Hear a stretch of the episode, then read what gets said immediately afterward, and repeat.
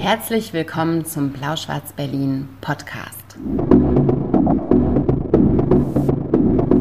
Wir sind Maria und Ludwig und heute reden wir wieder über unsere letzten Lektüren. Guten Abend, herzlich willkommen zu Folge 80 Blau-Schwarz-Berlin, der Literaturpodcast mit der bezaubernden Maria Christina Piwowarski und ihrem schwarzen Fleck.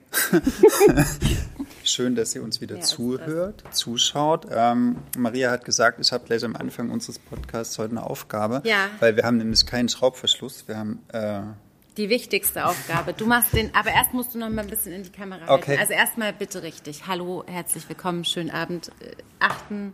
Die 48. Woche habe ich schon gesagt. Okay. Aber es ist eigentlich 48. eine besondere Folge, ne? Deswegen gibt es ja. heute auch Korken statt Drehverschluss. Es gibt einen richtig geilen Korken und zwar ähm, hat uns Christopher Full und ich warte ja eigentlich immer darauf, dass uns mal ein Weingut äh, sponsern will. Ist noch nicht vorgekommen, aber Christopher Full hat uns freundlicherweise ähm, eine Kiste Wein geschickt. Und ich ähm, habe einen Lieblingswein, der Full of Rage heißt. Und wir waren hat, voll begeistert. Wir waren voll begeistert.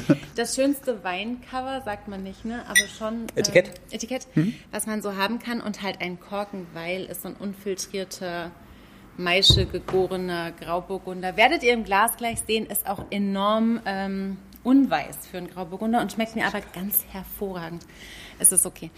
Und Ludwig trinkt nicht und kann gleich auch erzählen, warum, aber ich werde die halbe ähm, Flasche trinken zu Folge 48, die eine besondere ist. Genau, die ist eine besondere, weil 48 ist ja sozusagen ähm, Mach mal bitte an. 4 durch 12. In Mathe war ich schon immer richtig. Also wir sind praktisch, wir werden heute, ups. Äh, oh, ja, schönes Geräusch. Äh, wir werden heute vier. Also vier im Sinne von vier Jahre. Und hm. Das können wir jetzt feiern. Ja.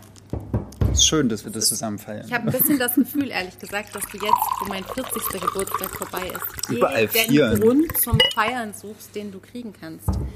Weil dieses Jahr haben wir sozusagen. ähm, was denn? Nix. Was? Ich versuche das Feiern gerade zu vermeiden eher. Ach so, ja, stimmt.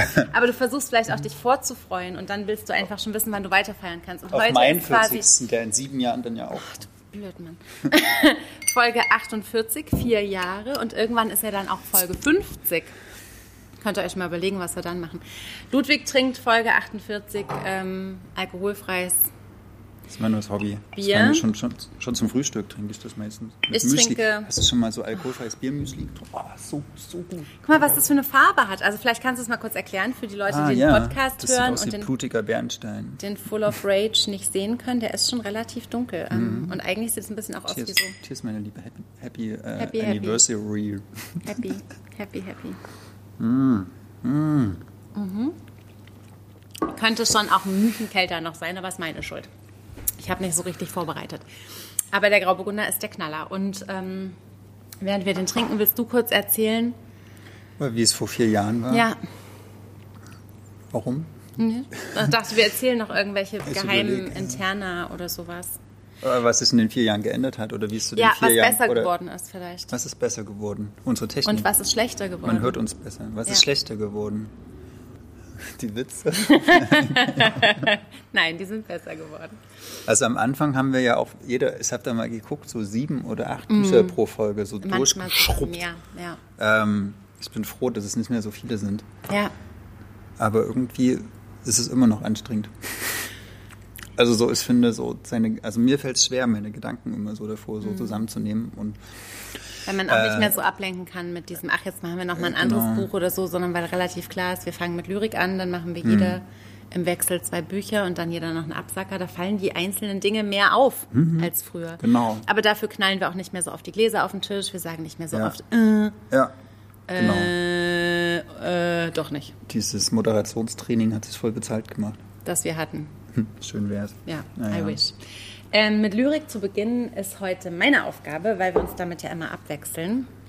Und ich habe die abschließende, den abschließenden fünften Teil der Werkausgabe von Alfonsina Storni aus dem Spanischen übersetzt, ausgewählt, illustriert und verlegt. Also alles in allem. Äh, nur dank Hildegard Keller auf diesem oh. Literaturmarkt. Genau, die kennen wir ein bisschen. Von die ihrem Hannah Arendt Buch, was du als wir, ja. nee, warte, äh, was wir scheinen. Was wir scheinen. Die hat lange, ähm, war sie Jurorin ähm, in Klagenfurt. Und im Literaturclub Zürich war sie auch lange ja, mit, stimmt. Wo, wo Nicola Steiner jetzt leider auch bald auf. Ja, es ist alles ein Drama an dieser Front.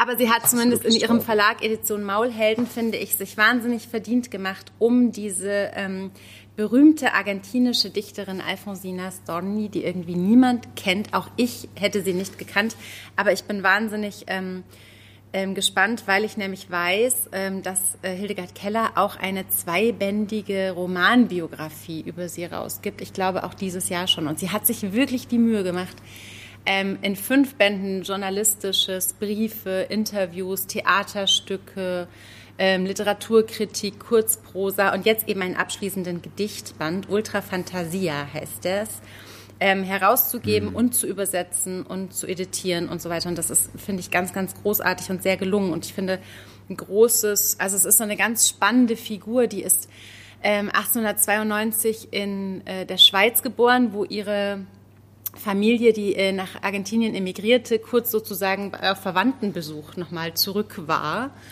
Ähm, vier Jahre später dann äh, mit ihrer Familie wieder nach Argentinien gegangen und hat dann eigentlich bis zu ihrem Tod in Buenos Aires gelebt. Äh, ist eine ganz frühe, also ganz ärmliche Verhältnisse, ist mit 13 sozusagen in so eine Hutmacherfirma, hat dann angefangen, Lyrik zu schreiben, hat einen unehelichen Sohn bekommen, hat den alleine aufgezogen, also eine feministische, sozialistische Vorreiterin, ähm, die eigentlich vor allem aber immer so mythologisiert wird wegen ihres Selbstmords 1938. Die hat sich 46-jährig weil eine Brustkrebserkrankung wiedergekommen ist, hat sie sich im Meer das Leben genommen. Und äh, Mercedes Sosa hat daraus ein Lied gemacht und es ist so eine Art Mythos geworden. Und Hildegard Keller arbeitet jetzt so ein bisschen daran zu sagen, ja, das stimmt, aber das war nicht das einzig Besondere an dieser Frau. Und das wiederum finde ich wahnsinnig interessant. Und ähm, ich habe jetzt mal zwei Gedichte ausgesucht, die die Bandbreite und ähm, in Argentinien ist sie total bekannt und jeder kann so ihre Lieder und Gedichte auswendig. Ähm, eine der meistzitiertesten Lyrikerinnen sozusagen. Und ich habe mal zwei sehr, finde ich, ich würde das jetzt überhaupt nicht werten, aber sehr unterschiedliche Gedichte ausgesucht, die so ein bisschen zeigen, was sie so ähm, an, an Bandbreite so drauf hat. Eines ihrer berühmtesten Gedichte in der Übersetzung von Hildegard Keller heißt Du willst mich rein. Du willst mich rein, willst mich aus Schaum, willst mich aus Perlmutt. Ich soll eine Lilie sein, ganz besonders, keuscher als alle anderen Frauen, mit ganz wenig Geruch, die Blütenkrone total zu. Nicht mal ein Strahl Mondlicht soll mich durchdrungen haben, nicht mal ein Gänseblümchen darf sich meine Schwester nennen. Du willst mich blütenweiß, du willst mich rein, du willst mich weiß. Du, der sie alle hatte, volle Tassen in den Händen von Früchten und Honig, hellrot deine Lippen, du, der beim Bankett mit Zweigen bedeckt das Fleisch feiern ließ, Bacchus zur Ehre. Du, der in den schwarzen Gärten des Betrugs in Rot gekleidet ins Unheil rannte. Du, der sein Skelett unversehrt bewahrt, wie ein Wunder, das mir schleierhaft ist. Du verlangst, dass ich weiß sei, Gnade dir Gott. Du verlangst, dass ich keusch sei, Gnade dir Gott. Du verlangst, dass ich rein sei, Mach dich fort in den Wald, in die Berge, geh nur, wisch dir den Mund ab, lebe in Hütten, greif die feuchte Erde mit deinen Händen, nähre deinen Leib mit bitterer Wurzel, trink vom Felsen, schlaf auf Raureif, wasch deine Kleider mit Salpeter und Wasser, sprich mit den Vögeln, steh im Morgengrauen auf, wenn dann das Fleisch wieder ganz bei dir ist, du ihm auch die Seele, die sich in Schlafzimmern verheddert hatte, wieder zurückgegeben hast. Dann, guter Mann, kannst du verlangen, dass ich weiß, kannst du verlangen, dass ich rein bin, kannst du verlangen, dass ich keusch bin. Eines ihrer berühmtesten Gedichte. Genau, wir wissen, es ist relativ klar, worum es mhm. geht. Und ich erinnere noch mal daran, ähm, das hat sie irgendwann 1912, 13, 14, 15, 16. Das zweite heißt Schmerz. An diesem göttlichen Oktobertag möchte ich dem weiten Meeresstrand entlang spazieren. Der Goldsand und die grünen Wogen und der reine Himmel sollen mich vorbeigehen sehen.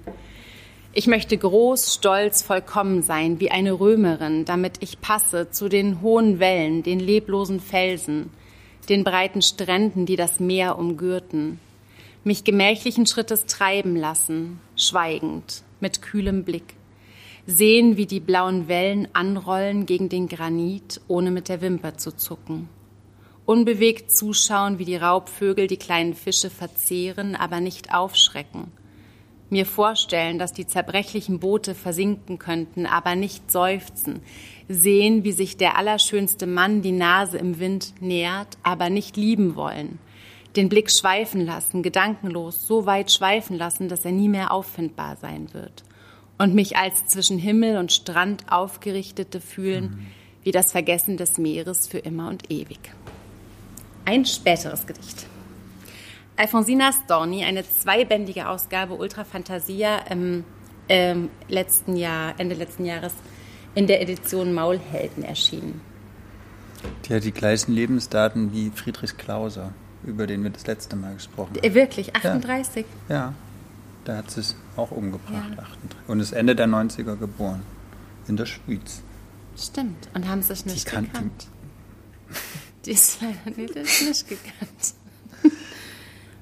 Wahrscheinlich nicht. Wobei die auch zu Lebzeiten schon wahnsinnig berühmt war. Mhm. Friedrich Klauser so mittel. Mittel. Und nicht in Argentinien. Mhm. Und ich weiß gar nicht, Sie ist auch dann mal nach Europa gekommen und hat auch in Spanien gelehrt und hat auch unterrichtet und die hatte so ein Doppelleben, so einerseits Revue-Girl und andererseits Lehrerin Revue? und so. Wow. Ja, so ein bisschen. Also eine wahnsinnig spannende Figur, deswegen sehe ich auch, auch. Diesem, dieser Romanbiografie mit Freude entgegen.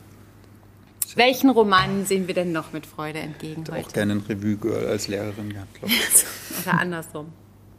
Nee. Das ist, manchmal haut es nicht hin mit meinem andersrum. Mhm. mhm. Aber hat mir gut gefallen. Das erste Mal, dass die übersetzt wurden, oder so? Ja, die ist auf Deutsch ähm, auch in dieser Fülle überhaupt nicht vorliegend. Das ist ganz spannend, finde ich. Mhm. Ich habe die Meerjungfrau von Black Cont gelesen. Conk oder Cont? Äh, ich würde mal, mal Cont sagen. Von äh, Monique Roffey, übersetzt von Gesine Schröder im Klett. Tropenverlag. Im Klett Tropenverlag. Der Tropenverlag hasst es. Der Tropenverlag hasst es, gehört halt zu Klett Cotta, aber ist ähm, ein eigenständiger Verlag. Also der Tropenverlag sitzt hier in Berlin, wird geführt von Tom Müller. Tom Müller, guter Verleger, der zum Beispiel auch äh, Bernardine Evaristo. Da kommt Mr. Loverman neu raus oh, dieses okay, Jahr auf Deutsch. Ja, ähm, genau, unter Vertrag hat, die Lizenz gekauft hat. Also ein toller Verlag, lohnt sich ja. immer, ähm, da reinzugucken. Und jetzt ist im Frühjahr, äh, im Wann ist denn das erschienen? Das letztes, letztes, Jahr im Jahr Herbst, Herbst, genau. Aber sehr spät schon, ne? Genau, November, Dezember ist mhm. die Meerjungfrau von Black Cont erschienen und da geht es tatsächlich um eine Meerjungfrau, also die alte Geschichte mit der Frau mit dem Fischschwanz, die im Meer rumschwimmt. Ähm, die sagenumwobene. Genau. Die, und zwar ähm, spielt das auf zwei Zeitebenen. Hast du es eigentlich schon gelesen? Nee, ich, ja, mm, ich ah, hänge okay. hinterher. Ja, ich habe es okay. zu Hause liegen. Ich dachte, genau. ich warte mal, was du sagst. Also es ähm, die, die, eine Hauptfigur ist David Baptiste. Ähm, der ist ähm, in den, im Jahr 1976 ist er so ein, ein Rastafari, also spielt auf den, ich glaube auf den Antillen, auf, auf dieser fiktiven Insel Black Cont, ähm, was man so in den kleinen Antillen irgendwo, ja, Karibik verorten mhm. kann. Und äh, in der einen Zeitebene ist dieser David Baptiste ähm, 1976 ist es halt ein junger Mann, der immer morgens mit seinem Boot rausfährt, der ist Fischer, er hat eine, äh, eine Art Gitarre oder sowas dabei mhm. und dann, mhm. dann, fährt er halt früh raus, zündet sich einen Joint an und spielt ein bisschen Gitarre, hat die Angel im Wasser, so super gechilltes Leben. Nicht so schlecht. Ähm, genau, und dann sieht er auch irgendwann morgens so, wo erst überlegt, ist er jetzt stoned oder nicht, mh, hm, halt äh, so, eine, so, eine, so eine Frau aus dem Ozean aufsteigen, so mit so ähm, einer roten Haut und irgendwie langen schwarzen Dreads und halt ein riesig langer Fischschwanz. So, also, und die äh, kommt genau. da so rausgefischt. Ja, und die hört, glaube ich, die Musik von ihm. Mhm. Genau. Das ist die eine Zeitebene. Und die zweite Zeitebene, aus der das auch eigentlich erzählt wird, ist 2015. Da ist ein alter Mann, und erinnert sich oder schreibt es praktisch auf, was damals passiert ist mit mhm. dieser Meerjungfrau. So. Und ähm, also es gibt immer wie so eine Art Rückblick, aber die, die, den Hauptteil der Handlung ist schon da in den 70er Jahren.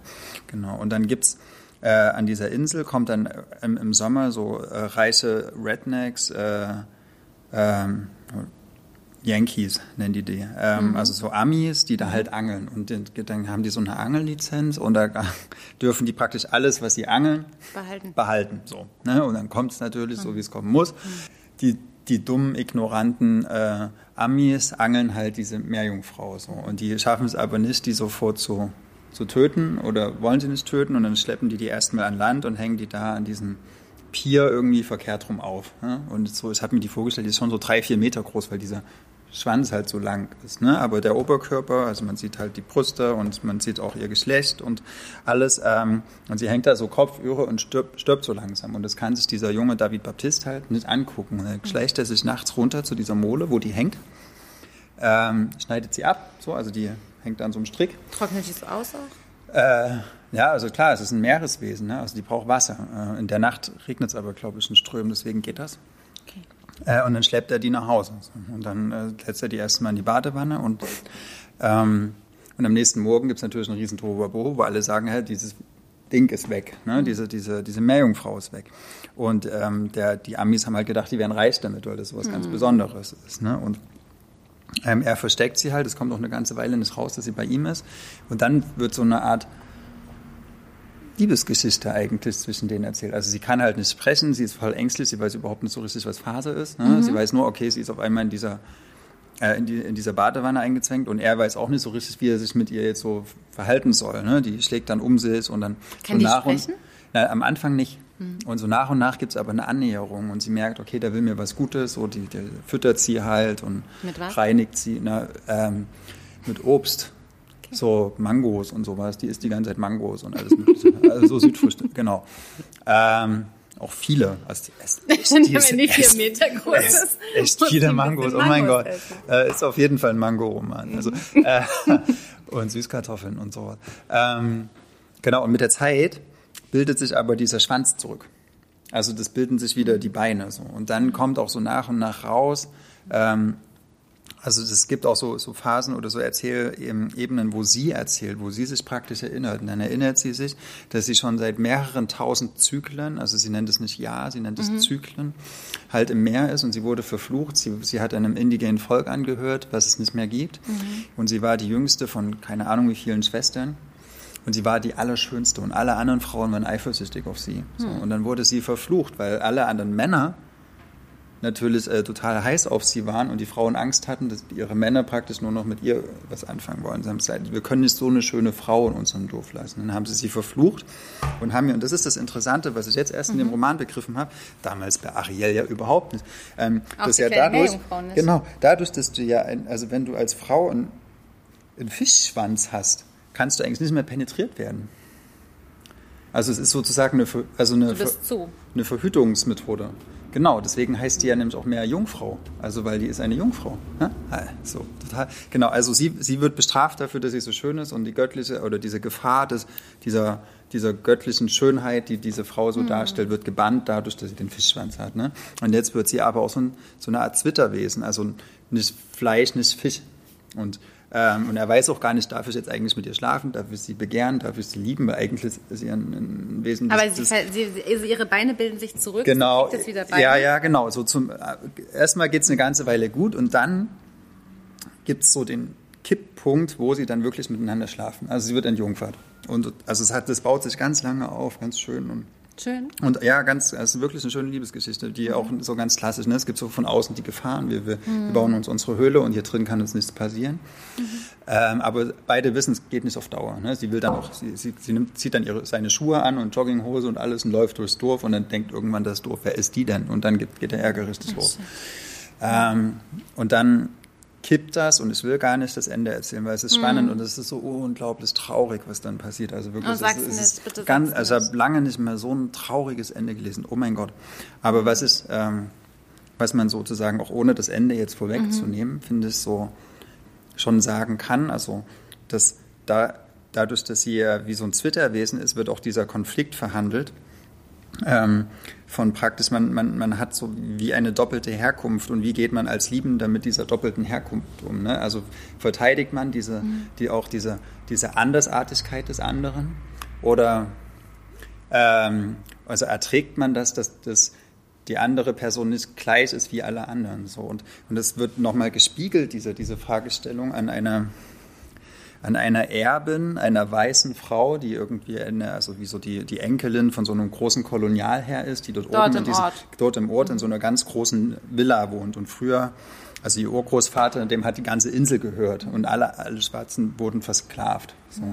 Ähm, und sie ist halt die Erbin dieses Kolonial, also dieser, dieser kolonialen Herrschaft. Und, und sie war mit einem Schwarzen zusammen. Die haben ein Kind gezeugt. Und der Schwarze hat es Diese aber. Erbin. Genau. Die äh, Weiße, die hat äh, rote Haare, Sommersprossen am ganzen Körper. Also weißer geht's nicht. Ähm, und die, haben, die hat ein Kind gezeugt mit einem Schwarzen und der ist dann abgehauen, weil er nicht ertragen konnte, ähm, dass er immer nur ihr N war. So, ne? er, hat, er, er- kam aus dieser kolonialen Schleife nicht raus und sie hat es aber auch nicht. Sie hat gesagt, die hat die ganze Insel, hat ihr ganzes Erbe verschenkt. Sie wird trotzdem immer die Kolonisatorin bleiben, weil sie halt weiß ist. So, ne? Und da, ist, da wird es auch wieder so verhandelt zwischen, eigentlich lieben wir uns, wir wollen zusammen sein. Was ist mit dem aber, Kind passiert? ähm, das äh, ist taubstumm und wird, die, wird ähm, der beste Freund von dieser äh, Meerjungfrau. Die, die vertragen sich total gut, sie lernt Gebärdensprache, kann total gut mit ihm kommunizieren. Ähm, aber die, genau, die, die, diese, also diese, diese weiße Frau der, und der, und der schwarze Mann, die versuchen das dann nochmal und, und die, die können das nicht überbrücken. Also es ist eine Geschichte auch davon, ähm, wie sehr wir als Menschen in der Lage sind, mit, mit Differenzen zu leben, die auch in der Geschichte irgendwie eingeschrieben sind. Und dann ist auch die Frage, komm, bleiben die zusammen? Weil, oder kommen die wieder zusammen? Also schaffen die das irgendwann, das zu überwinden? Das Also es ist so, lesen. genau, und das ist so ineinander gebaut. Also die, die, die, die verstecken sich dann auch gemeinsam in dieser großen Villa und dann kommt irgendwann ein riesengroßer Wirbelsturm. Genau, ähm, der, der praktisch die ganze Insel zu verwüsten droht. Und die müssen überlegen, was machen sie jetzt. Genau. Hast du schon gesagt, von wem es übersetzt ist? Habe ich, Ja, hab ich Ges nicht Gesine, Hast du doch, hast du Gesine schon- Schröder hat das Schröder. übersetzt äh, aus dem. Englischen. Und ich war am Anfang so ein bisschen skeptisch, weil ich muss sagen, mein, mein Lesen ist schon auch oft eher so eurozentrisch und jetzt irgendwie so eine Geschichte aus der Karibik zu lesen, ist, ist nicht ganz meine, meine Lesegewohnheit und vielleicht war es deswegen auch nochmal besonders interessant und über Meerjungfrauen lese ich auch eher seltener. Aber wie, wie da so koloniales Erbe verhandelt wird, wie, die, wie auch so die Mythologie der Karibik, also oder auch wie das ähm, dieser Fluch, ne, dass sie praktisch als, als Meerjungfrau äh, selbst nach tausenden von Jahren nicht rauskommt. Und was es bedeutet, so verflucht zu sein und dann gepaart mit dieser Liebesgeschichte, die, wo man ihm einfach nur wünscht, mit seid doch glücklich, wieso können die anderen das nicht ertragen? Das ist äh, Hast du zwischendurch so Probleme damit gehabt, dass das so Fantasy-artig war oder war das gar nicht Thema für dich? Am Anfang war, fand ich es schon irgendwie schwierig, aber nee, das, der, der beschreibt das so realistisch. Da gibt es so Szenen, da, da, liegt sie halt in der Badewanne relativ am Anfang. Ja, und sie sah so schön aus, aber man muss auch sagen, das Problem war mit der Scheiße. ja, wie gesagt, das ist jetzt auch so total realistisch, ne? so, weil sie verdaut natürlich auch. Und, so. und, dann, und dann ist Schluss mit Fantasy so. Ne? Dann wird Okay, es, dann wird es halt Pflegestufe 2 auf einmal. Äh, und genau, dann überlegt er, wie der die halt gereinigt kriegt, weil die lässt sich ja nicht anfassen am Anfang und sowas. Ne? Und das, äh, ja, genau. Also das wird, man, man ist relativ schnell drin, man ist relativ schnell drin in dem, in diesem Akzeptieren, dass, dass, es, dass es halt so so ein. Fischwesen ist. Ähm, Und man hat auch wahnsinniges Mitleid mit diesem, also weil es auch so ein Symbol ist für das Wilde, was wir versuchen zu domestizieren und das andere, was, was wir nicht greifen können. So. Ja. Das ist ganz schönes, ganz schönes Wort dazu. Ich, ich bin nur so ein bisschen gespannt, weil ich jetzt irgendwie ganz oft so auch gefragt wurde und ich dachte, äh, was, was bis vor kurzem so die griechischen Mythen waren. Ähm, dass wir so viele, also nicht nur, nicht nur Madeline Miller und so, die sich jetzt irgendwie so die griechischen mythischen Figuren äh, vornehmen zu Protagonistinnen für ihre Romane. Ähm, und ich werde ganz oft so nach Meerjungfrau-Romanen gefragt. Ja. Oder was jetzt auch so ein, ein Wort, was ich erst googeln musste, Selkies sind so weibliche Robbenfabelwesen Ah, okay. die auch so irgendwie in diese, in diese, in diese Kategorie mitgehören. Und da finde ich es immer total spannend, wenn sich solche Dinge so abzeichnen. Und, und da frage ich mich, ähm, ob das eben das alles ausgelöst hat oder ob das sozusagen im Mhm. Also Englischen ist es ja Für schon mich eine Weile war es der tatsächlich erste Meerjungfrau. Ach, wirklich? Aber was ich auch spannend, das Wort Meerjungfrau kommt nur auf dem Titel vor. Ah, cool. Wie wird Sonst die- heißt es Meerfrau. Meerfrau. Ja, okay. Und im Englischen ist ja auch Mermaid. Also nicht Ja. mehr Virgin oder sowas.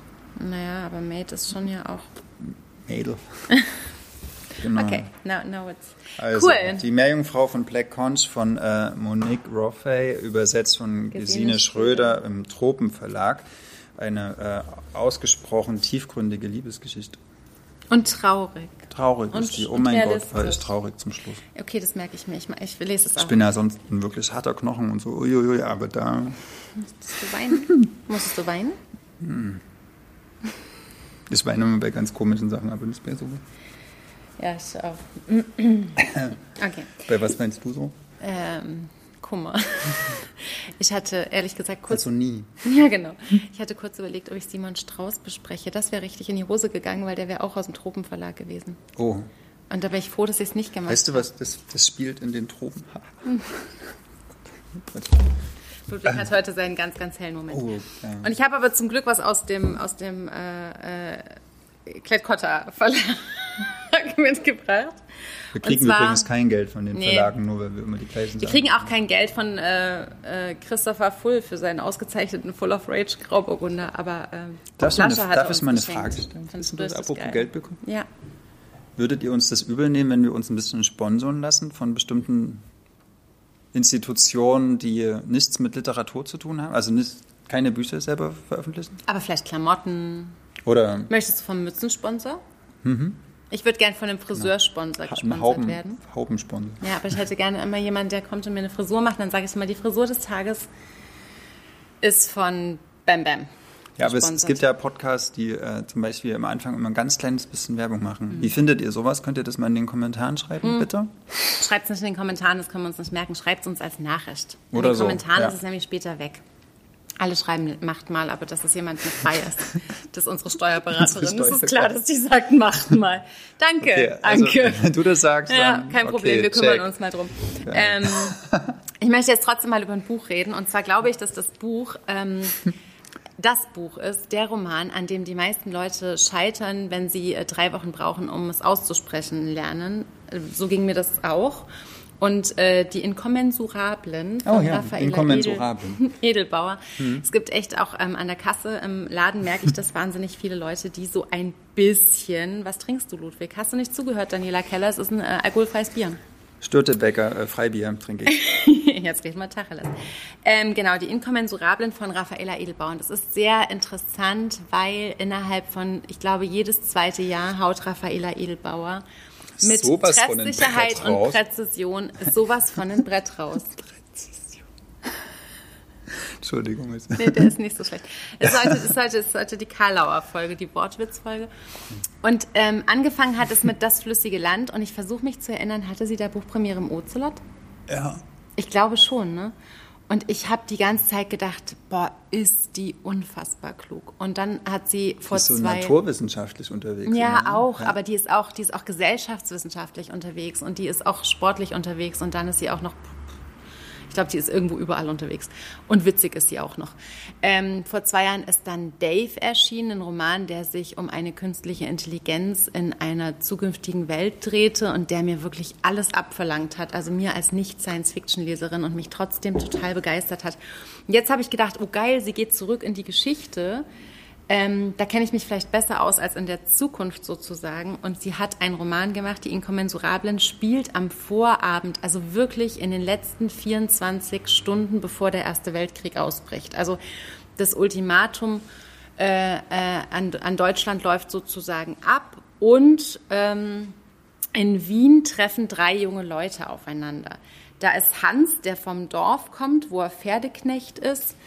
Ähm, und dann gibt es Adam, einen jungen, relativ ähm, reichen ähm, Typen aus der, aus der besseren Wiener Gesellschaftsschicht, der sich irgendwie der Tatsache gegenübergestellt sieht, dass er in den Krieg ziehen muss, weil seine Familie und vor allem sein Vater das natürlich gerne hätte. Und dann gibt es ähm, Clara, die ähm, Mathematikstudentin ist und alle drei lernen sich zufälligerweise eben kennen, weil dieser Pferdeknecht Hans verzweifelt versucht, einen Termin bei einer Analytikerin zu bekommen, bei Helene, die ähm, eine ähm, Praxis für Psychoanalyse hat und sich mit Traumforschung beschäftigt. Ein Pferdeknecht kann sich eine Analytikerin nee, leisten? Nee, kann sich die nicht leisten. Aber der Pferdeknecht ist wahnsinnig klug. Also ohnehin sind diese drei Figuren in diesem Buch unfassbar klug. Und dieser Pferdeknecht hat von ihr gehört und steht nun vor ihrer Tür und kratzt und sagt die ganze Zeit, ich habe irgendwie überhaupt kein Geld und kann es mir gar nicht hm. leisten, aber ich habe da auf jeden Fall ein dringendes Problem und vielleicht ist es auch forschungstechnisch nicht uninteressant. Ähm, vielleicht können wir so eine, so eine Win-Win-Situation erzeugen und versucht eigentlich. Ja. Ja, genau. Und versucht eigentlich so einen Termin bei ihr zu kriegen und hat ihn dann auch am nächsten Tag und bis zum nächsten Tag verbringen dieser Hans und die Clara, der da quasi auf den Stufen zu dieser Analytikerin wirklich über die Füße läuft. Mit K oder mit C? Mit K. Hm.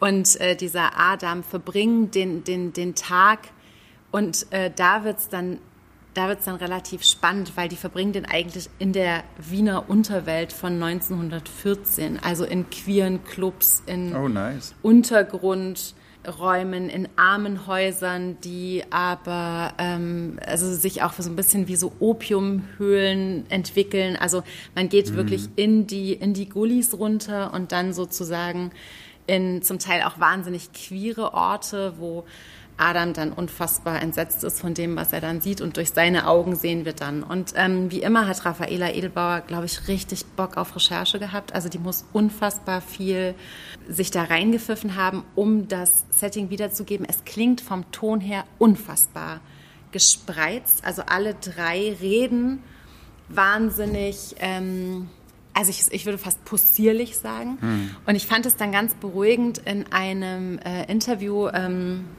ist mir zugetragen worden, hat Raffaela Edelbauer aber ganz genau erzählt, wie viel Briefe aus dieser Zeit sie gelesen hm. hat, wie viel Korrespondenz, wie viel Protokolle, wie viel Original-Tonband, also was auch immer, irgendwelche Aufzeichnungen von Sprache.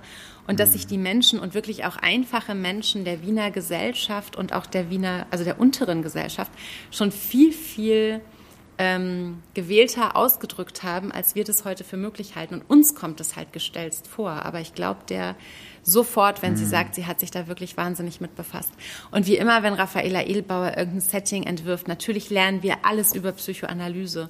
Mhm. Ähm, wir lernen alles über, also ähm, Clara, die natürlich, Helene, die so die ersten Suffragetten natürlich irgendwie, oder nicht die ersten, aber da wahnsinnig auch aktiv sind, ähm, die, die Clara wird als eigentlich erste wirkliche Mathematikstudentin eingeführt. Wir lernen natürlich wahnsinnig viel über Mathematik, denn Inkommensurablen sind unter anderem Zahlen, die keinen gemeinsamen also keinen gemeinsamen Bezug haben. Hm. Also nicht mal, nicht mal irgendwie auf was geteilt, runtergebrochen. Also es gibt keine Gemeinsamkeit. Und natürlich ist das auch so ein, ähm, so ein ganzes, so ein ganzes Prisma, unter dem man dieses Buch sieht, weil natürlich auch diese drei Figuren eigentlich keine Gemeinsamkeit haben. Da ist dieser reiche Fuzzi Adam, der allen dann auch mal so das Badehaus bezahlt und dann erfährt man auch ganz genau, wie es da riecht, wie es da klingt, was man mit den Klamotten macht, wo man die Handtücher herkriegt, was die kosten, wie lange man im Wasser sein darf, wann man am besten hingeht, wann es schon kein frisches Wasser mehr gibt und so weiter. Also all diese Alltagssachen sind unfassbar anschaulich und lebendig beschrieben.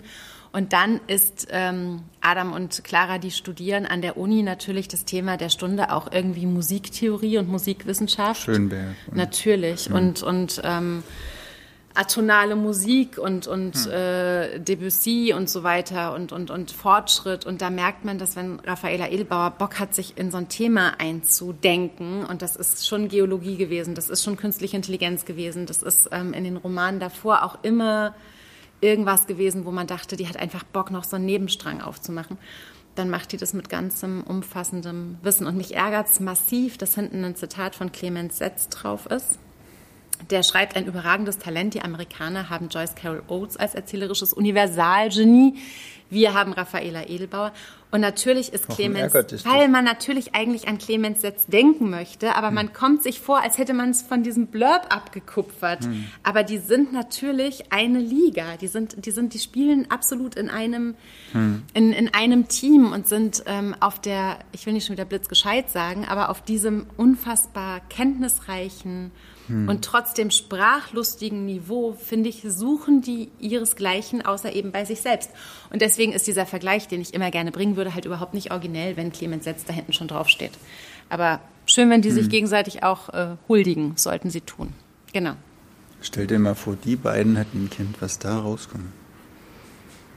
Ich glaube, Raffaella Edelbauer hat. Keinen Bock auf Typen. Nee, nee, Aber, aber sag mal, was hat dir am besten gefallen? Oder was war so die Stelle, ähm, wo du ähm, gedacht hast, krass? Also ganz ehrlich, was mir, ist, weiß ich nicht, ob ich das so sagen darf, aber was mir am allerbesten, glaube ich, gefallen hat, ist eigentlich das, was nur so anerzählt wurde und nicht auserzählt wurde. Also dieser Hans, dieser Pferdeknecht, der Sohn eines ähm, Holzhändlers, könnte man sagen, der eigentlich Geld hat und eigentlich... Ähm, sich hätte um ihn kümmern können, der aber unehelich geboren wurde, der deswegen quasi herkunftstechnisch sofort die Arschkarte hatte. Dann hat sein Vater ihn mehr oder weniger aufgenommen und der ist aber relativ früh gestorben und dann hat irgendjemand aus der Verwandtschaft sozusagen diesen unliebsamen Erben so wegrationalisiert und als Pferdeknecht auf irgendeinen Hof gepackt. Und da ist er sozusagen, wäre er so fast verrottet. Und diese Geschichte, die wirklich nur in, in an, also es ist auch kein riesendickes Buch, die wirklich nur so ein bisschen angeteasert wird, die fand ich unfassbar bewegend, weil sie so ein bisschen zeigt, was, was für eine Tiefe die Figuren mhm. eigentlich noch haben. Und das lässt einen auch beim drüber nachdenken lange nicht los. Der Typ, der jedes Zeitungsschnipselchen, was er findet, ähm, hortet und versucht zu lesen und zu lernen und der immer auch so das Gefühl hat, dass er eigentlich klüger ist als seine Aus, also dass er, dass er was zu was hätte bringen können, aber eben durch die Klasse und durch dieses Knechtsein, dass natürlich das abgeschnitten war von ihm und der trotzdem eben so eine so eine Sucht hatte zu lernen und sich alles angelesen hat, was nicht bei drei auf dem Baum war und der natürlich trotzdem in dieser Dreierriege nicht gewinnen kann, obwohl er viel, viel klüger ist auch als die anderen beiden am Anfang denken und die auch immer wieder total erstaunt sind. Und wenn der dann so beschreibt, wie der Alltag eines Knechts war und wie du eigentlich, also das ist auch wahnsinnig viel Gesellschaftskritik drin und auch, ähm, hm. also gar nicht nur bezogen auf die Zeit, sondern auch so, was so Bildungsklassen angeht, total spannend. Und das fand ich wirklich äh, am, am besten, diese, diese ganzen Untergrund, diese ganzen queeren Clubs und so. Da habe ich gedacht, ja, das ist, das ist auch toll und spannend und so, aber so richtig bewegt hat mich vor allem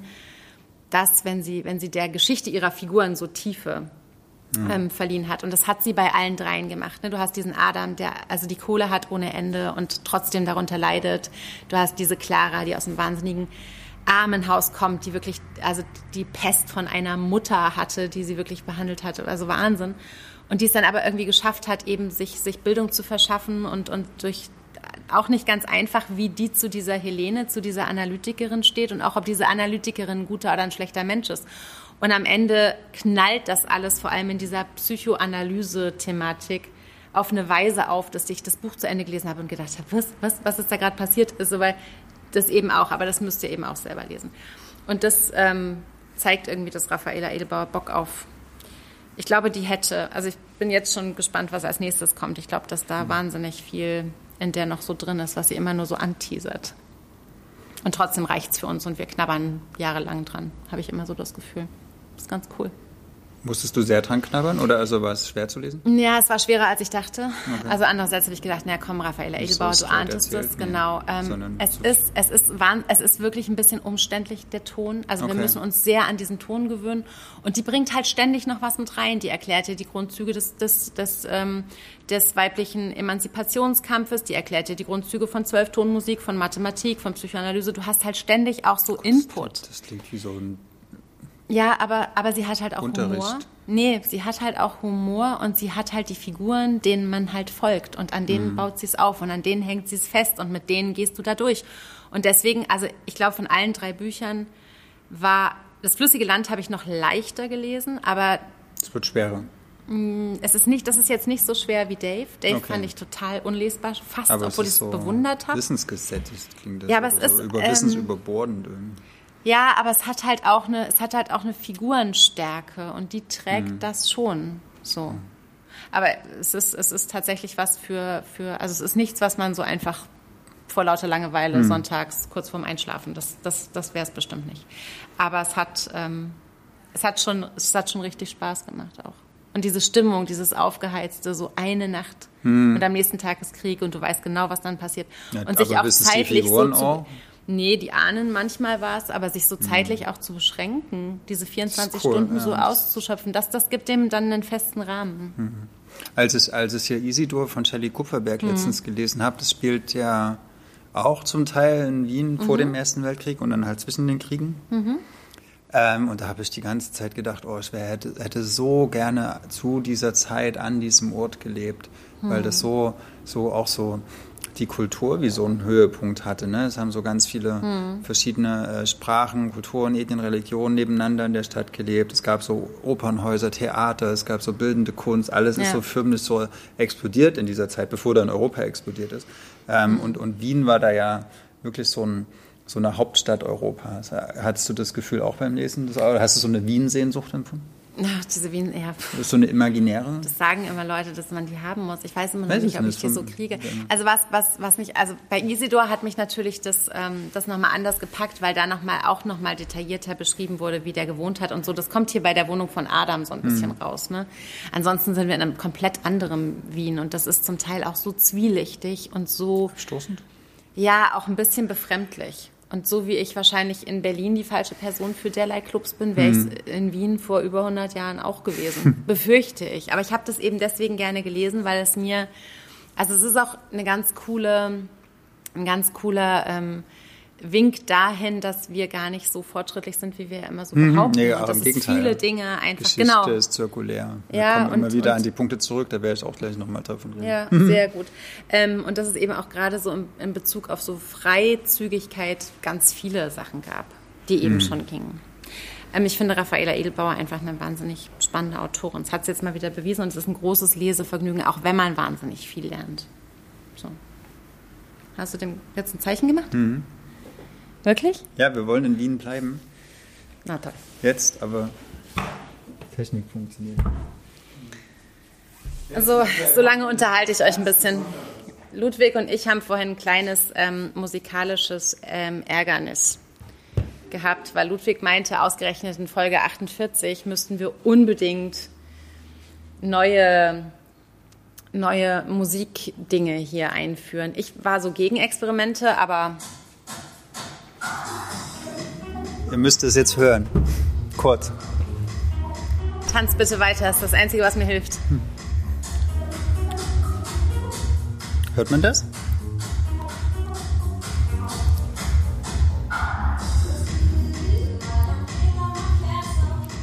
Nicht aufhören. Ja, hört ihr das? Wir bleiben in Wien. Mhm. Aber wir gehen ein paar Jahrzehnte weiter vor, in die 90er Jahre. Maria hat sich den Track gewöhnt. Sie wollte eigentlich Scooter hören. ich, ich kann Scooter nicht hören. Ich finde, Scooter ist nicht hörbar und Scooter finde ich geht gar nicht. Okay, ähm, so. ja. Habt ihr es alle verstanden? Habt ihr jetzt ein hm. Gefühl? Habt ihr alle gewippt? Hattet ihr so, ein, oh, so eine Erinnerung? Wart ihr beschämt? Ja, wahrscheinlich sind den meisten die musikalischen Fußnägel so hochgerollt, oder? Na, bei hm. dem Lied noch nicht. Seid froh, dass ihr Scooter erspart habt, wirklich wahr. Raven. Ach so, gut, mach das mal an. Hm. Es geht um Lento Violento von Maria äh, Muha erschien im Kremer Scheriau Verlag letztes Jahr schon im August. Und der Kremer Scheriau Verlag ist so einer meiner österreichischen Lieblingsverlage. Und ich habe mir auch vorgenommen, gerade ein bisschen mehr Österreich zu lesen, weil. Ach, weil. Ach, ne? äh, Gastland. Österreich ist Gastland äh, der Leipziger. Bam, bam. 100, 100 Punkte, hast ein Buchpaket Buchmesse. gewonnen. Kannst dir fünf Füße aussuchen aus äh, dem ja. Heine Verlag. Richtig, äh, Genau. Ähm, Crema Schere ist deswegen so gut, weil die Verlegerin äh, Stefan Jaksch so gut ist. Und ihre Verlagskolleginnen. Alle, das ja. Also eigentlich der ganze, der ganze Verlag. Aber ich kenne sie nicht alle. Ich kenne ja. halt nur Steffi, deswegen alle, ähm, alle anderen bestimmt auch. Genau, Österreich ist Gastland auf der Leipziger Buchmesse dieses Jahr. Deswegen lohnt es nochmal mehr zu gucken, was die österreichischen Verlage machen. Die machen ja ziemlich coole Sachen. Ähm, Raffaela Edelbauer ist Österreicherin, aber ist in einem österreichischen Verlag. gesagt. Edith. ähm, genau, Maria Muhab wohnt in Wien, ist da äh, auch so Performance-Künstlerin. Ähm, Edelbauer lebt auch in Wien. Macht so Spoken-Word-Sachen, äh, spielt Theaterstücke, schreibt Theaterstücke. Oh, 86 mhm. geboren. Macht Kabarett, ja. Ähm, Mann, Mann, Mann. Alles so jung. Ja, Wahnsinn, wahnsinnig begabte Frauen.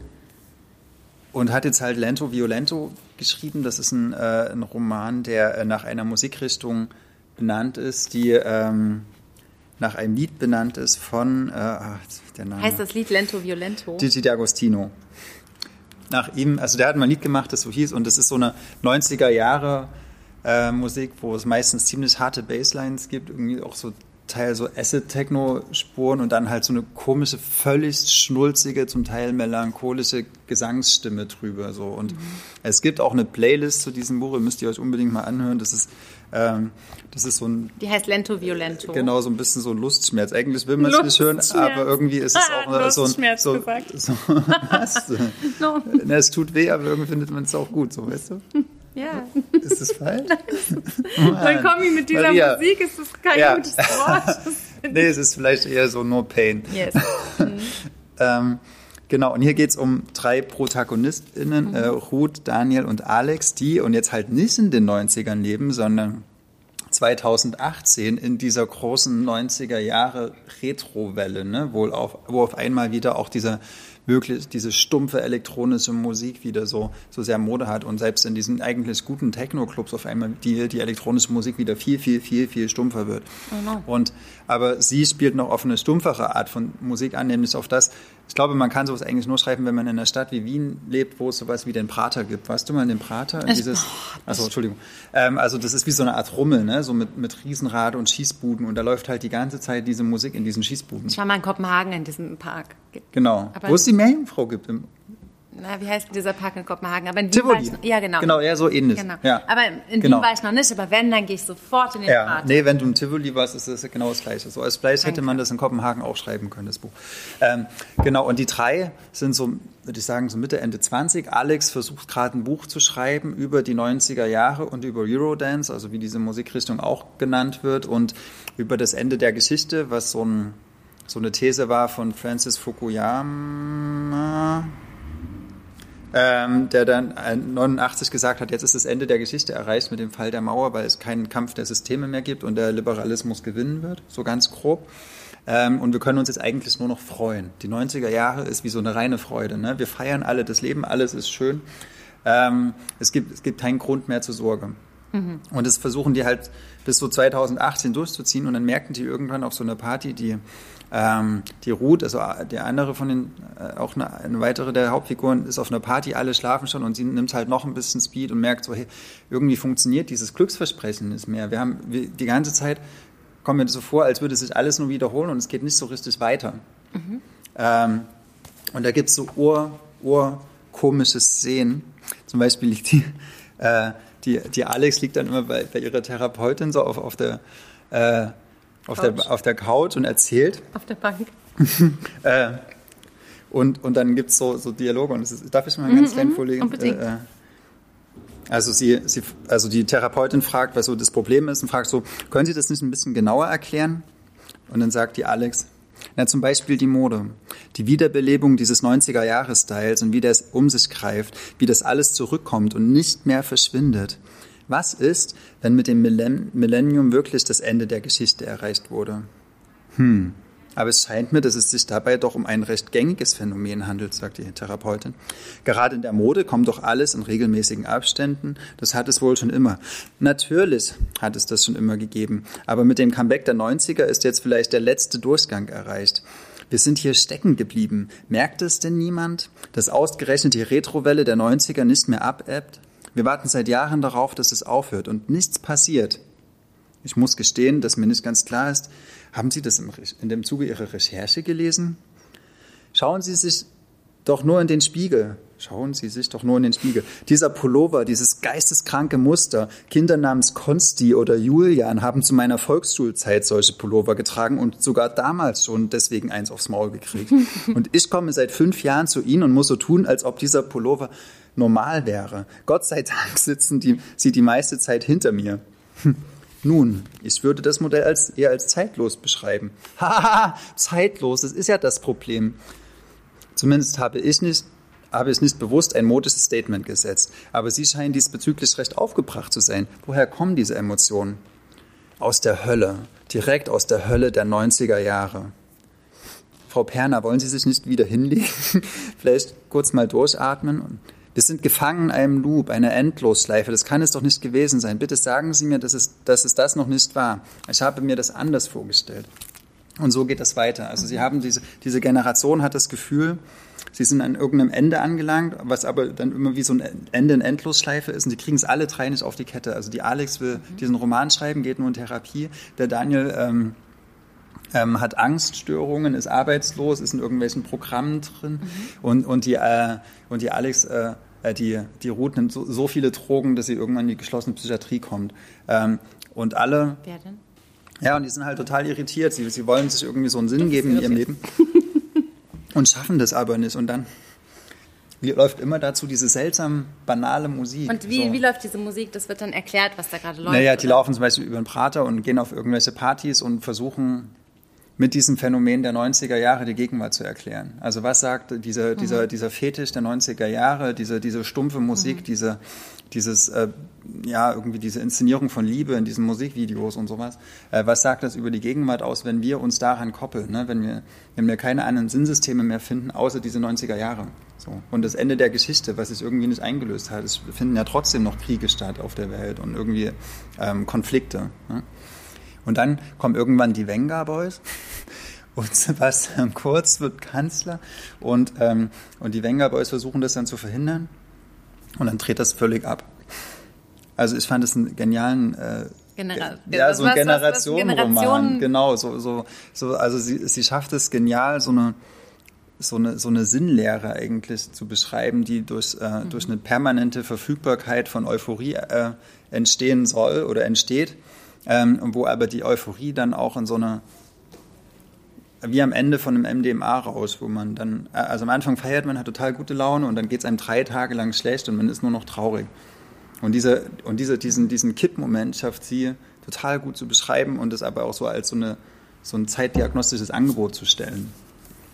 War das jetzt ein bisschen zu umständlich formuliert? Mm -mm. Ich fand es auf jeden Fall ziemlich witzig zu lesen. Das ist vielleicht und eine sehr, wichtige sehr, Information. Sehr, du fandest es witzig, ja. weil ich habe mich jetzt gerade noch so ein bisschen ganz kurz gefragt, ähm, ähm, ist es, genau, ist es, also diese Szene, die du da vorgestellt hast, die oder vorgelesen hast, das war halt eine Therapie. War witzig, mhm. genau. Und dann sieht es natürlich auch irgendwie krass aus. Muss man vielleicht für den Podcast mal kurz sagen, lila Farbschnitt. Wie so eine Cover, Disco. Wie so eine 90er mhm. Jahre, also würde man heute vielleicht, also es, es, es, es, spielt, es spielt mit diesen ganzen Klischees sozusagen, aber es ist also auch witzig. Ich gebe das Leuten genau. zu lesen, die sagen, ich brauche ähm, was Witziges, was. Ja, und es ist auch also formal sehr interessant, ja. weil das also so, so, Strategie, so postmoderne Strategien nutzt, mhm. also es wechselt ständig in den Erzählebenen, man mhm. weiß nicht genau, wer gerade erzählt okay. oder ähm, es sind auch, also es ist auch so viel Repetitives, also wie in den Musiktracks auch, dass also manche Formulierungen kommen eins zu eins an verschiedenen Stellen vor und von unterschiedlichen Figuren erzählt.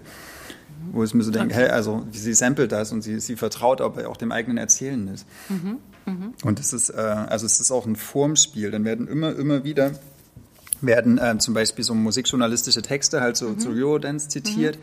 Ähm, aber auch ganz viel, äh, also ja, die Lyrics von Scooter und sowas. Und das mhm. webt sie immer so ein. Also, es ist krass, sich daran so abzuarbeiten. Äh, ja. Vielleicht ist es danach ist endlich erledigt und es tut dann bisschen, nicht mehr weh.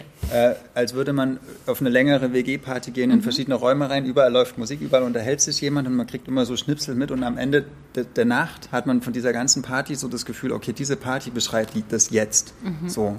Und so ist das. Und das ist äh, auch der Kater, der dazu gehört. Genau, fand ich äh, sehr gut. Lento Violento von Maria Moha erschien bei Cremer Scherio, einer der besten österreichischen Verlage. Lest das mal. Das ist wahr. Ähm, es gibt einen neuen äh, Verlag am Start. Kiona heißt der. Aus Leipzig?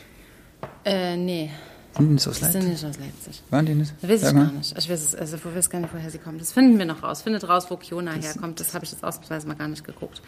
Ähm, auf jeden Fall hat Kiona was geschafft, was vorher anderen Verlagen nicht gelungen ist. Sie haben äh, Dana Spiotta, ähm, sie haben, finde ich, den äh, perfekten Roman von ihr übersetzen lassen. München Kiona kommt aus München. Ah, okay. Wie kommt es denn auf Leipzig? Ich weiß nicht, weil wir es uns wünschen, weil wir uns immer wünschen, dass es Leipzig ist. Aber ähm, Kiona kommt aus München. Zwei ähm, Freunde haben diesen Verlag gegründet, die irgendwie den nachhaltig, klimaneutral, fair, ähm, Übersetzerinnen, Autorinnen, alle fair bezahlt, ähm, Papier gut gewählt ähm, und so weiter, die also ganz vieles mhm. richtig machen. Vor allem machen die auch grafisch und optisch, finde ich, etwas ganz, ganz richtig. Und ich wollte vor lauter, die machen alles richtig, eigentlich eher so ein bisschen kritisch in diesen Text reinlesen und dachte, ich guck mal, äh, was Dana Spiotta kann, übersetzt von Andrea O'Brien, ähm, ist das der erste Roman, der jetzt bei denen erschienen ist, Unberechenbar heißt der und er hat mich, hat mich so in seinen Bann gezogen, hat mich so wahnsinnig gut unterhalten und so erfreulich schön weggefegt, ähm, hm. dass ich ihn jetzt äh, loben muss und will und ähm, in, in allerhöchsten Tönen. Es geht um eine Frau, die Mitte 50 in äh, New York, in Syracuse, äh, eigentlich eher so aus Geigel und sie hat nicht richtig was zu tun und geht manchmal so auf Hausversteigerungen und guckt, was da so geht in der Nachbarschaft. Und da wird so ein wahnsinnig schöner, kleiner Designer. Bungalow, total baufällig, verrottet, aber mit wunderschönen kleinen Details beschrieben, ähm, für wirklich ein Apfel und ein Ei angeboten und sie in einem Affekt bietet die auf den und kauft dieses kleine ähm, Bungalow, das wirklich also gar nichts hat. Keine Klimaanlage, keine Heizung, also alles baufällig, aber wunderschöne Stahlrahmenfenster. Man sieht hm. dem Haus so ein bisschen Charakter an und die verliebt sich so da rein und merkt, während sie das zu Hause ihrem Mann erzählt, dass sie überhaupt nicht mehr mit ihrem Mann verheiratet sein will hm. und dass das eigentlich der Grund ist, weshalb sie diesen Bungalow kauft. Ähm, und dass sie ähm, diese Ehe beenden möchte und in diesen Bungalow ziehen möchte, um dort aus einem äh, sehr schönen, durchdesignten Familienidyll auszubrechen und sich in diesem, in diesem ranzigen, wirklich verwahrlosten, baufälligen Bungalow einzurichten und irgendwie nochmal zu überlegen, ob das eigentlich ihr Leben ist, in dem sie da zu Hause ist.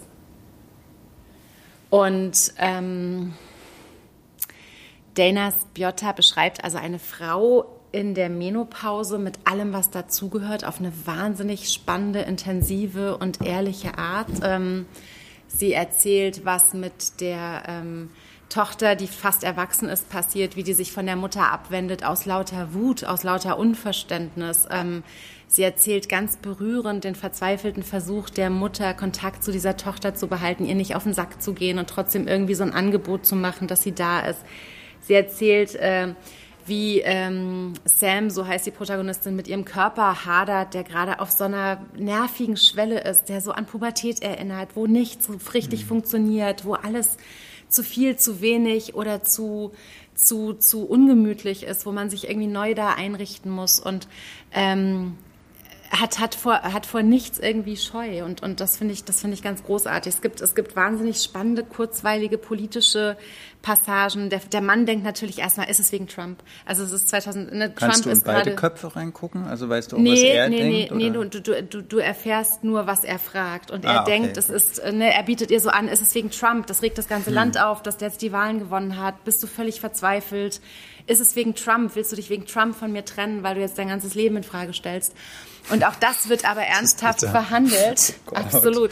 Weil sie sich natürlich mit anderen Leuten, weil sie natürlich in ihrem feministischen Selbstverständnis gekränkt ist. Sie ist wahnsinnig entsetzt davon, dass sie einen Präsidenten hat, den sie alle nie wollten. Und sie ist ähm, in Internetforen auf der Suche nach Gleichgesinnten und gerät da auch zum Teil an wahnsinnig schiefe Frauen, muss man in dem Fall sagen. Ähm, in, dem, in dem Gefühl, ne, diese Women's March und so weiter äh, Nummern, sich eigentlich den Richtigen anzuschließen. Und auch da wird wahnsinnig vielschichtig und wahnsinnig amüsant auch beschrieben, in was für Sackgassen sie sich stellenweise verrennt. Ähm, es, ist, ähm, es gibt immer eine Wechselpassage hin dann zu der Tochter, äh, in deren Kopf man ein bisschen reingucken kann und die die Geschichte auf, aus einer sehr anderen Sicht erzählt. Aber auch ganz spannend. Und es gibt eigentlich auch noch eine dritte Frauenfigur, und zwar die Mutter der Protagonistin, die jetzt mit 80 ähm, sich einer sehr schlimmen Diagnose gegenüber sieht, aber mit einer Souveränität und einer Würde und einer Selbstverständlichkeit ihre äh, menopausierende Tochter sich vom Leib hält, die natürlich alles regeln will und alles richtig machen will und für sie da sein will. Und diese Mutter sagt, aber genau wie sie sich das jetzt vorstellt und wie das zu laufen hat. Und, und diese drei Frauen, ähm, von denen man keine eigentlich richtig mag, das finde ich total spannend. Keine ist einem so richtig sympathisch. Und trotzdem ähm, kann, man, kann man an allen Ja, dann war das jetzt kurz ein abruptes Ende, aber es will trotzdem noch die Absage. Manchmal ist es einfach so. Es tut uns wirklich leid, dass man, also wenn ihr Instagram live nachgucken wollt, wir wissen nicht, was da los ist. Genau, aber wir sprechen jetzt trotzdem noch. Ja. Äh, jeder über einen kurzen Absager, wirklich ganz kurz. Und ich habe die Freude, heute über Vincenzo Latronico, die Perfektion zu reden. Heute, weil heute erscheint das Buch. Also in dem Moment, wo wir das aufnehmen, 26. Was ist heute? Januar. Januar. Genau. Ähm, erscheint die Perfektion. 21.46 Uhr, wenn ihr das Aha. hört. Genau, ist es schon erschien im. Klasen Verlag ähm, und übersetzt aus dem Italienischen von, Verena von Koskol. die Maria schon sehr, sehr gut kennt, von ihren Goliada ja, Sapienza, Sa- hat sie auch. Das ist genau. eine der wichtigsten italienischen, also der tollsten. Ich finde, also, die hat auch ähm, Alba de Cespedes übersetzt zum Beispiel. Ja. Ganz tolle ähm, aus dem Italienischen Übersetzerin. Genau. Und die ist auch- Perfektion. Genau, Vincenzo Latronico ist ein äh, Italiener, der, glaube soweit ich weiß, schon lange in Berlin beziehungsweise in der Nähe von Berlin lebt. Und die ProtagonistInnen in Die Perfektion leben auch in Berlin. Anna und Tom kommen beide, soweit ich das richtig verstanden habe, auch aus Italien, arbeiten Freelance äh, im, im so Webentwicklungsbereich, also die entwerfen Webseiten und Grafikdesign und so ein Kram. Ähm, wohnen in Neukölln in der Wohnung, die sie ab und zu mal per Airbnb untervermieten und woanders irgendwie also wie als Digital Nomad arbeiten. Und äh, Vincenzo Latronico macht was ziemlich, ziemlich Witziges. Und zwar im, im Stil von Georges Perec, Die Dinge. Das ist ein Roman aus den 60ern, wo er auch über ein paar Die schreibt. Japanes, ohne genau. E. Nee, nicht, nicht ohne E, Ah. aber so ähnlich. Ähm, wo er einfach nur aufzählt, was, Ach. Mhm. was die wollen, so, weil- wie ihr Leben ist. Und genauso macht es Latronico auch, nur mit halt jetzt so dieser, dieser digitalen Hipster-Schickeria äh, in Berlin oder so eine International Expat-Szene. So. Mhm. Ähm, und er macht das eigentlich relativ nüchtern. So. Also er erzählt nur, ähm, wie die Wohnung aussieht, wie die Mhm. feiern, was die essen, wo die in Urlaub hinfahren, wie die ihre Sonntage verbringen, Mhm. was die auf dem Trödelmarkt angucken. Und äh, genau, es ist nur so eine Aufzählung eigentlich. Und da, das wird aber so komisch und so bitter währenddessen.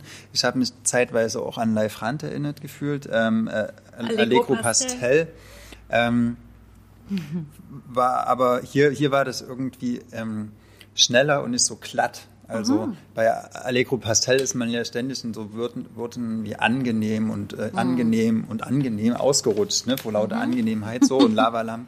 Ähm, hier, hier werden auch die Härten beschrieben, ne, dass sie zum Beispiel äh, gerne so außergewöhnlichen Sex haben wollen und ins KitKat gehen und dann sind sie überfordert mit diesen ganzen Praktiken, die dort so stattfinden und zum Schluss gehen sie wieder nach Hause und freuen sich, dass sie so kleine Löffel, große Löffel einfach im Bett liegen können und, und diese, diese unangenehme Nacht überwunden haben. Also sie scheitern zwar auch an ihren Wünschen, äh, aber, aber entdecken auch, ähm, entdecken auch die, die, die Schönheit des, des Imperfekten sozusagen. Und irgendwann ver verlassen sie Berlin, weil Berlin auch immer schwieriger zu leben wird. Also ich finde es auch ein wahnsinnig, wahnsinnig guter Zeit, also gegen, gegenwärtiger Berlin-Roman, weil er Ja. die Probleme der Stadt wirklich aufzeigt und besonders die Probleme derjenigen, die halt nicht hier, also die keine deutschen MuttersprachlerInnen sind.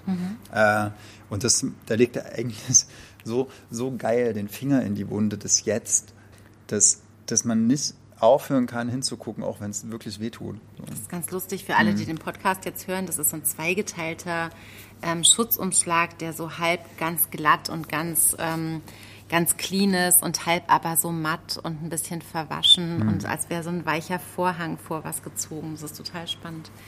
Ähm, ich mache es jetzt auch ganz, ganz kurz. Ähm, genauso ein kurzes Buch, aber ich war nicht ganz so Ganz glücklich dünn. damit, ehrlich gesagt. Und Oh, zwar meine krass, Göttin. Maria. Anni- ja, ich Nein. Ja, ja. Hört ihr es donnern, hört ihr es blitzen?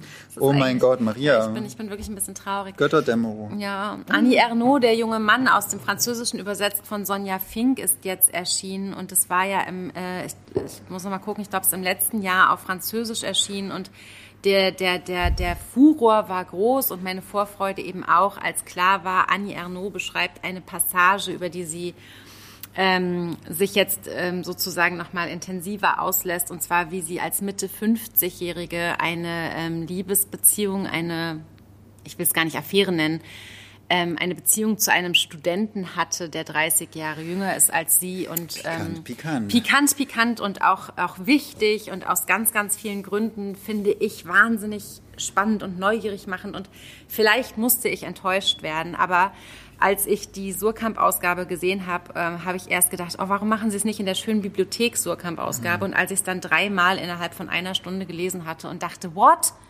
That's it? Und dann habe ich es noch ein viertes Mal gelesen und habe gemerkt, ich habe wirklich nichts überlesen. Das war es einfach schon.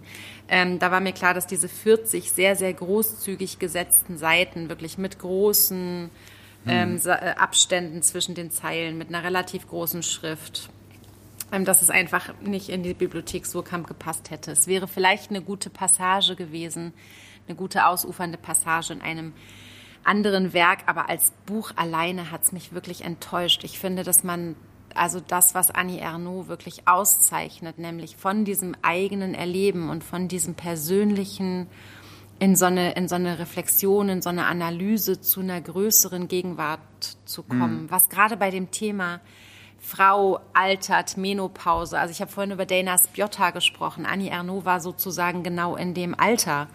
Mhm. Und, und, und, und äh, wir, wir haben jetzt irgendwie, wir wissen sehr genau, was mit so einem Körper passiert, wie sich so ein weiblicher Körper verändert, wie spannend der auch wird und dass Sex eben auch nicht aufhört, nur weil man eben jenseits der 50 ist und vielleicht auch viel, viel besser noch wird und dass sie auch auf jeden Fall noch viele Jahre Sex haben werden und so weiter. Also viele, viele Sachen, die jetzt eigentlich auf dem Tisch liegen und die wahnsinnig spannend wären. Wie ist es mit einem jungen Mann? Wie ist es mit einem Mann, der jünger ist als man? Ähm, also äh, selber sozusagen gewesen wäre, wenn man den Altersabstand ab gezogen hätte mhm. und so weiter, der in der Öffentlichkeit, wie wird man behandelt, ähm, wenn, wenn, wenn er für den Sohn gehalten wird, obwohl gleichzeitig so eine sexuelle Spannung knistert und dann wird natürlich so ein, so ein Inzestgefühl heraufbeschworen, was sie auch benennt, aber sie, sie bleibt bei einem Benennen und das bleibt ganz oberflächlich. Und ich habe immer das Gefühl, das hat mir noch was gefehlt. Ich hatte aber auch so ein bisschen das Gefühl, und das ist jetzt natürlich sehr rein interpretiert, aber als hätte sie das Gefühl, sie müsste das jetzt schnell irgendwie aufschreiben und schnell daraus noch ein Buch machen. Hat sie das jetzt schnell aufgeschrieben oder war das einfach schon lange in der Schublade? Nee, das war schon auch lange in der Schublade und sie hat sich lange nicht getraut, das aufzuschreiben und hat auch, also von 1998 ah, okay. bis 2000 hat sie an diesem Text geschrieben. Und jetzt hat sie den Nobelpreis 2000, bekommen und jetzt muss es raus. Nee, ich glaube nicht mal, dass es am Nobelpreis liegt. Ich befürchte, es liegt ah. auch einfach so ein bisschen an ihrem Alter und das liegt vielleicht, sie hat es vor dem Nobelpreis, ist in, in Frankreich schon ah, okay, ja. Ähm, okay. Es liegt vielleicht ein bisschen an diesem, dass man das Gefühl hat, man hat nicht mehr so viel Zeit und da habe ich auch jedes Verständnis dieser Welt vielleicht, aber es ist ein, ein kein genügendes Ernaud-Buch für mich. Und jeder, der das gelesen hat und sagt, ich habe meine erste Ernaud gelesen, tut mir wirklich in dem Zusammenhang leid, weil hast du nicht. Das ist kein, es ist nicht, es ist keine typische Ernaud und ihr, ihr Universum ist sehr viel größer als das. Und ich hätte mir sehr gewünscht, dass sie da noch mal reingeht, weil es da so viele Sachen gibt, die ich noch wissen will. Und sie ist eine Meisterin der Auslassung und eine Meisterin der Andeutung und eine Meisterin auch an der Oberfläche zu bleiben und trotzdem eigentlich das Tiefe zu berühren. Und das schafft sie mit der junge Mann leider nicht. Und ich hätte es mir mehr als gewünscht. So. Krass. Ja, liebe sie trotzdem, aber mhm. mit dem Buch. Ähm, ich finde, das ist so ein, so ein Bonbon, wenn man alles ihre, alle ihre mhm. Werke schon gelesen hat. Und auch das andere Mädchen, was im letzten Jahr erschienen ist. Also alle sind in einer guten, guten ähm, Tradition wahnsinnig gehaltvoll. Und ausgerechnet das, was mich thematisch wirklich brennend interessiert. Würdest du mit einem 20 Jahre jüngeren? Also ist es zu indiskret? Nein, aber natürlich. Würdest du? Natürlich. Okay. Also wenn er volljährig ist. Also ich würde auch mit einem 20-jährigen Älteren, aber das fragt ja keiner. Aber ja. Hast gerade, ja, okay. Ja. Aber mhm. Ich glaube, dass, dass, dass, dass es eigentlich auch nämlich die spannende Frage ist, wie alt fühlt man sich? Und, und also was, was natürlich mhm. total bewegend ist, ist, wie wenn sie beschreibt, und ich will diesen Absacker jetzt eigentlich zu Ende bringen, aber mhm. wie sie beschreibt, wie diese ganze Beziehung, die wirklich, der ist verliebt in die, der will ein mhm. Kind mit ihr. So sie ist Mitte 50, das wird schwierig so, ja. Aber wie diese Beziehung eigentlich daran scheitert, dass er ein Foto oder sie zeigt, er will ein Foto von ihr und sie ist so eitel und kann nicht umhin, ihm ein Foto zu geben, von früher, wo sie schön aussieht, wo sie sich mhm. jung fühlt. Und an diesem Foto scheitert er dann. Ja. ja, weil diese, da kommt er nicht drüber hinweg, über die Schönheit, die sie sozusagen Man nicht mehr hat, nicht konservieren mhm. konnte. Und das ist eigentlich, das ist innig und tief und hätte ausgeführt werden traurig, müssen, aber mhm. eben, und es ist auch traurig und es ist wichtig. Und das, das bleibt mir zu un gewiss. Und das ist nicht Erno, finde ich. Also das ist das, das Aber kann ist da nicht letztens schon mal ein Roman erschienen, wo eine wesentlich ältere Frau einen jüngeren Typen hat? Ähm ja, Julian Barnes hat darüber geschrieben. Nee. Ja? Ja. Jetzt kürzlich erst? Das war doch. Elizabeth Finch vielleicht? Und auch davor? Ähm, okay, mir oh. fällt mir gerade nicht wir schwanken rum. Aber wir wollten jetzt auch absacken. Genau. Ähm, das Vincenzo tun wir jetzt. Latronico und Annie Ernaux. Einer wird gelobt, eine nicht so sehr. Genau. Ähm, wir danken euch sehr fürs Zuhören, fürs ähm Verständnis, dass es diesmal leider keinen Livestream zum Nachgucken mhm. gibt. Aber hört diese Podcast-Folge rauf und runter, verschickt genau. sie an genau. eure Freundinnen und Freunde, bewertet sie. Das und schreibt uns, äh, was ihr denkt. Genau, das waren jetzt schon vier Jahre Blauschweiz Berlin. Wir machen weiter. Wir machen ähm, weiter. Tschüss, bis bald, ihr Lieben. Tschüss. Ciao. Das war der Podcast zu unseren letzten Lektüren. Wir sind Ludwig und Maria von Blauschwarz Berlin.